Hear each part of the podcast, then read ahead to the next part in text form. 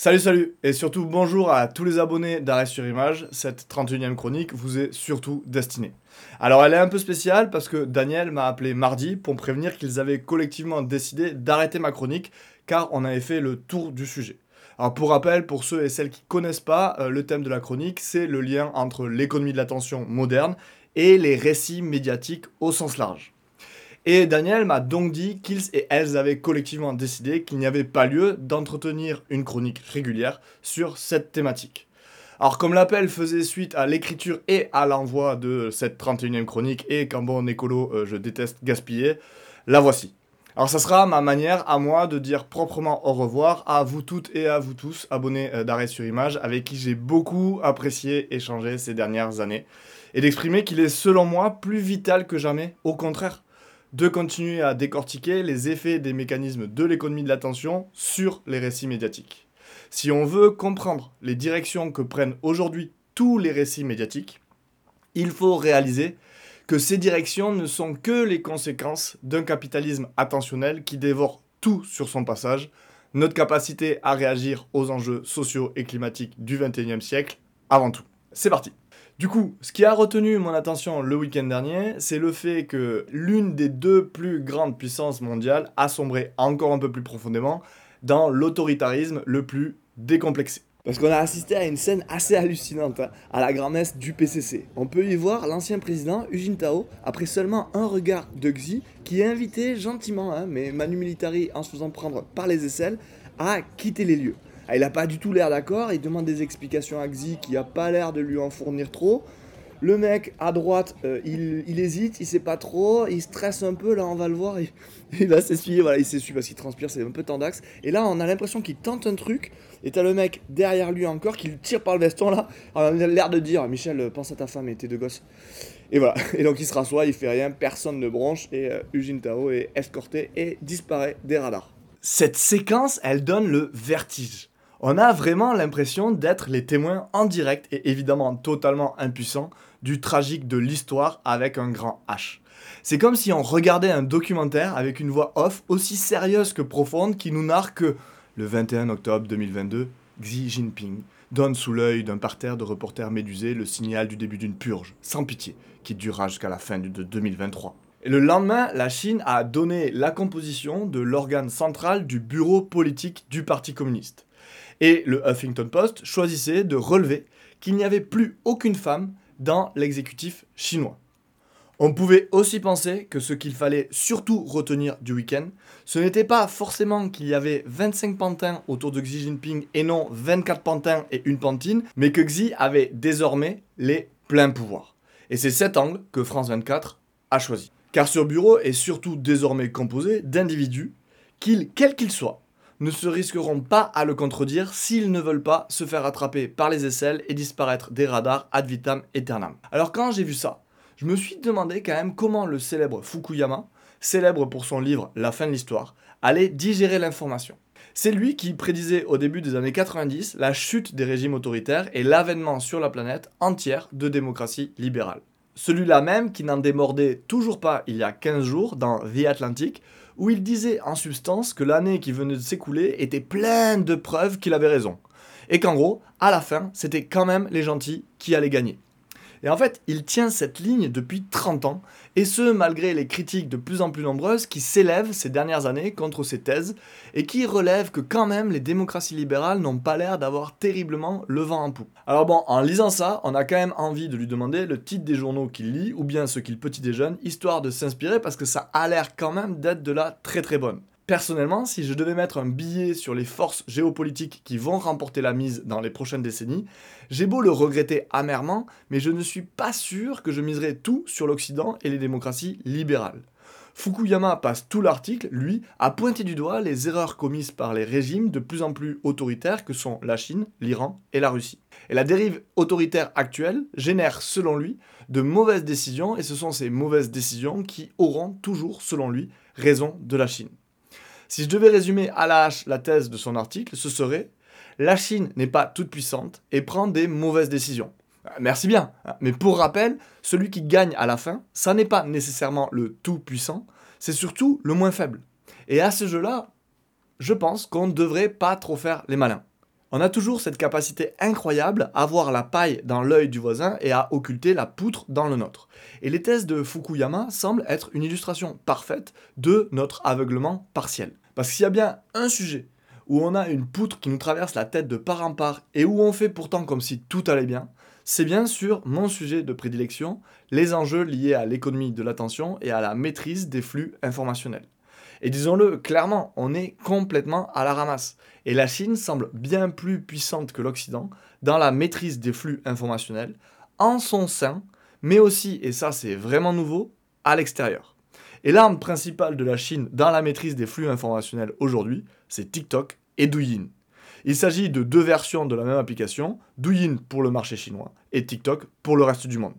Alors je sais qu'on va me dire qu'il s'agit simplement de deux réseaux supplémentaires et que tous les autres étaient américains et que ça ne nous a pas tellement dérangés.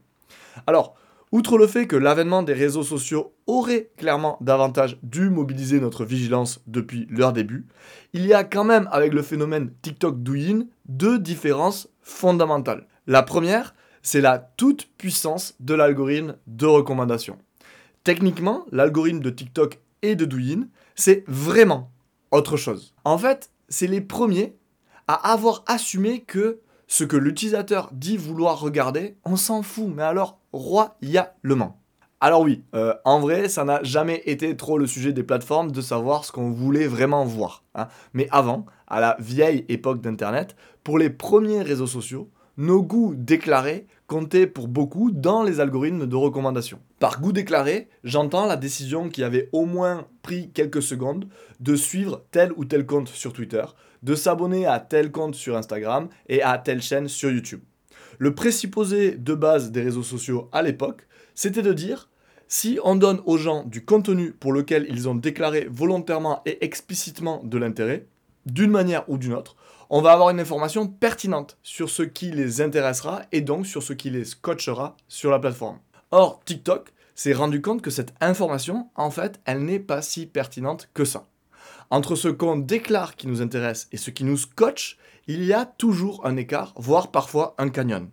Et cette différence, elle est vieille comme le monde. Il y a un sondage, il y a 10 ans, moi, que je ressors en permanence quand j'ai l'occasion, qui montrait en fait en substance que les Français adorent Arte, mais finissent par regarder TF1.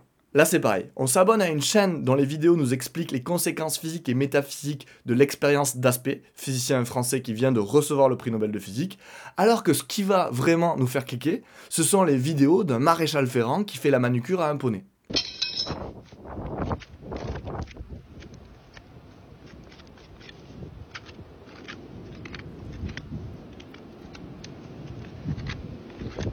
Alors bien sûr, ce genre de vidéo, ça intéresse quasi personne, selon les personnes, et des millions selon l'algorithme de TikTok. Hein. puisque l'une des 10 vidéos les plus regardées sur TikTok en 2021 au Royaume-Uni, c'est une vidéo justement du maréchal ferrant Sam Dracotte. Et en fait, TikTok a chamboulé le game des réseaux sociaux en assumant se contrefoutre superbement de ce que pouvaient déclarer les utilisateurs et en estimant que l'algorithme aurait plus vite fait de scotcher la planète entière en testant lui-même ce qui nous scotche effectivement.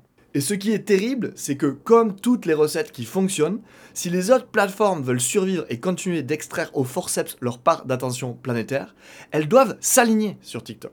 Et c'est en ce sens qu'on assiste depuis quelques temps à la TikTokisation des réseaux sociaux dont parlait Thibaut Prévost dans une de ses dernières chroniques. Et ça va loin cette TikTokisation, puisque, comme le relevait également Thibaut, c'est à deux doigts de nous pousser Kim Kardashian dans la rue avec une pancarte Rendez-nous Insta. En effet, elle a relayé il y a quelques mois une pétition visant à ce que Insta redevienne Insta et cesse de vouloir tout faire comme TikTok. Mais en fait, de son point de vue de puissante influenceuse, c'est tout à fait logique et rationnel de mener cette lutte. Évidemment qu'elle veut qu'Instagram continue à lui garantir un lien avec ses 332 millions d'abonnés. Elle ne veut pas d'un algorithme qui décide d'enterrer ses posts qui ne suscitent que très peu d'engagement, tout en promouvant ceux d'une sinistre inconnue qui sait, elle, faire des vidéos addictives. Elle veut garder son pouvoir d'influence, elle ne veut pas le donner à l'algorithme. Mais je vous entends hein, commencer à maugréer derrière votre écran. Euh, tu nous parles tout le temps d'algorithmes, d'algorithmes, mais il y a bien des humains derrière, des organisations. S'écrivent pas tout seuls les algorithmes. Ouais, complètement. Hein. Parce que, comme le rappelait l'informaticien Stéphane Bortsmeyer, on entend trop parler d'algorithmes. Mais avec TikTok et Douyin, on va être justement forcé de refaire le lien entre les algorithmes de recommandation et les humains politiques qui se cachent derrière. Et en fait, c'est la deuxième différence. En ce qui concerne TikTok et Douyin, il y a un pouvoir politique à la barre. Pour le cas des plateformes américaines, les algorithmes sont développés par des organisations capitalistes. Et leurs objectifs sont tristement classiques, faire le plus d'argent possible. Mais là où c'est différent, c'est que pour tout un tas de raisons, les pouvoirs politiques occidentaux sont d'une lenteur abyssale à imposer un cadre politique au développement des plateformes numériques. Et on se retrouve dans une situation étrange et dangereuse en Occident, où on ne sait plus vraiment qui exerce un pouvoir sur qui. Les États sur les plateformes privées ou bien l'inverse. Qui a aujourd'hui, par exemple, les rênes de la liberté d'expression. En Chine, la direction dans laquelle s'exerce la pression semble bien plus claire, hein. à l'image de l'interdiction, par exemple, d'utiliser Douyin plus de 40 minutes par jour pour les moins de 14 ans, avec une interdiction stricte entre 22h et 6h. La Chine décide donc d'appliquer à ses concitoyens avec TikTok les mêmes méthodes éducatives que Zuckerberg à ses enfants avec Facebook. On a par conséquent avec la Chine un pouvoir politique fort qui a une influence non négligeable sur la plateforme qui décide ce qu'une partie de plus en plus grande de l'humanité regarde. Alors je sais bien qu'on risque de me dire que c'est bien beau tout ça, mais qu'on s'en fiche un peu quand même, que ce soit la Chine qui choisisse la couleur des sabots des poneys que va regarder l'humanité. Ouais, alors c'est pas faux. Hein. Mais en fait, on aurait quand même tort de penser qu'on va sur TikTok simplement pour être hypnotisé par des maréchals ferrants. Car c'est quand même la plateforme où de plus en plus de jeunes se façonnent leur opinion du monde. On voit par exemple dans ce graphique que la proportion des utilisateurs réguliers de TikTok qui y vont pour s'informer de manière effrayante. Alors on peut se rassurer en se disant que le contenu de Douyin, ça n'est pas celui de TikTok, et que la Chine n'a pas tant de contrôle que ça sur le contenu à l'international, c'est-à-dire le contenu de TikTok. Mais se dire ça, c'est encore une fois s'enfoncer le doigt dans l'œil jusqu'à la rate. La Chine a le contrôle sur ByteDance, la maison mère de Douyin et de TikTok. Elle peut mettre une pression phénoménale sur le tout. Dans une étude très intéressante, des chercheurs australiens montre à quel point TikTok et son équivalent chinois sont de fait intimement liés. Dans cette étude, on réalise également que le soft power chinois est subtilement à l'œuvre sur TikTok, puisque par exemple sur le hashtag Xinjiang, la province où vivent les Ouïghours, le récit poussé par la République populaire de Chine est omniprésent sur TikTok. Plus de 88% du contenu est soit en faveur de la ligne officielle, soit neutre. Et ça, c'est sur TikTok la version internationale de l'application. Je vous laisse imaginer ce que ça donne sur Douyin. La Chine est sûrement l'État qui, dans l'histoire, est le plus proche de parvenir à créer une ORTF mondiale. Et ça, c'est quand même sacrément nouveau. La Chine a aujourd'hui la maîtrise quasi totale sur l'algorithme à qui un milliard et demi de personnes ont littéralement délégué le pouvoir de choisir ce qu'ils allaient regarder sur la plateforme. Mais là où ce qu'est en train d'essayer de faire la Chine est encore plus fort, c'est qu'elle est peut-être en train de réinventer le capitalisme. C'est la thèse développée par Tristan Harris dans son dernier épisode du podcast Your Undivided Attention.